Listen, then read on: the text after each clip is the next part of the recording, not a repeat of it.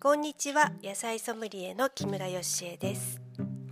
えー、私は先日健康診断を受けてきたんですけれども、えー、去年と比較して福井がなんとマイナス5センチという結果に、えー、ニヤニヤが止まりませんでした。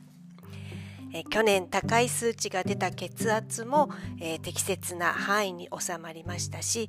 えおそらく全体的には悪い結果にならないと思います。ただね胆石が1センチくらいの大きさもののものがあるということで、えー、生活を見直すことで流れる大きさではないということらしいので、えー、気をつけていかないといかないいけないなと思っているところです。えー、さて今日はぶどうのお話なんですが先日ぶどうの食べ比べ会に参加しました、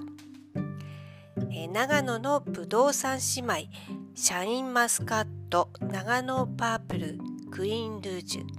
あとクイーンニーナの4種類を、試食しました。色や形はもちろん食感もそれぞれに特徴的でしたが、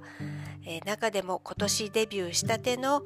え、長野県須坂市にある果樹試験場で育成されたクイーンルージュを試食できたことはとてもラッキーでした。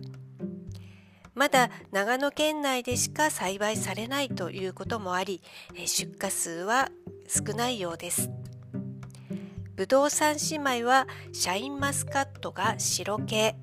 クイーンルージュが赤系長野パープルが黒系のぶどうということになります。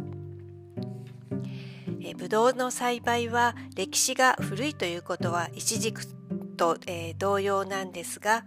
聖書にも出てくる果実です。まあ、日本では山ぶどうが昔から自生していたんですがシルクロード等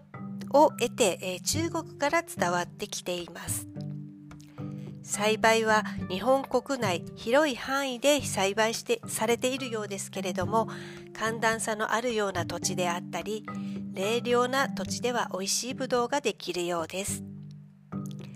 え、またワイン用のぶどうも増えてきているようですけれども日本では甲州が2010年に国際ぶどうぶどう酒機構のリストに登録されていて醸造用品種として国際的に認められています。またマスカットベリー A は新潟県原産で甲州に次いで2013年にリストに登録されていて日本を代表する黒ぶどう品種になっています。このように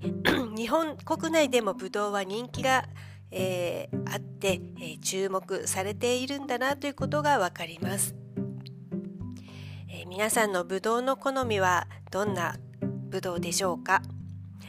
えなんだか豊かだなと思いませんか？品種を、ね、指名買いするとか贅沢だなと思いますよね秋秋はフルーツがたくさん出回るので、え私も購買意欲、ま、湧きまくりです。今日もお聴きくださりありがとうございました。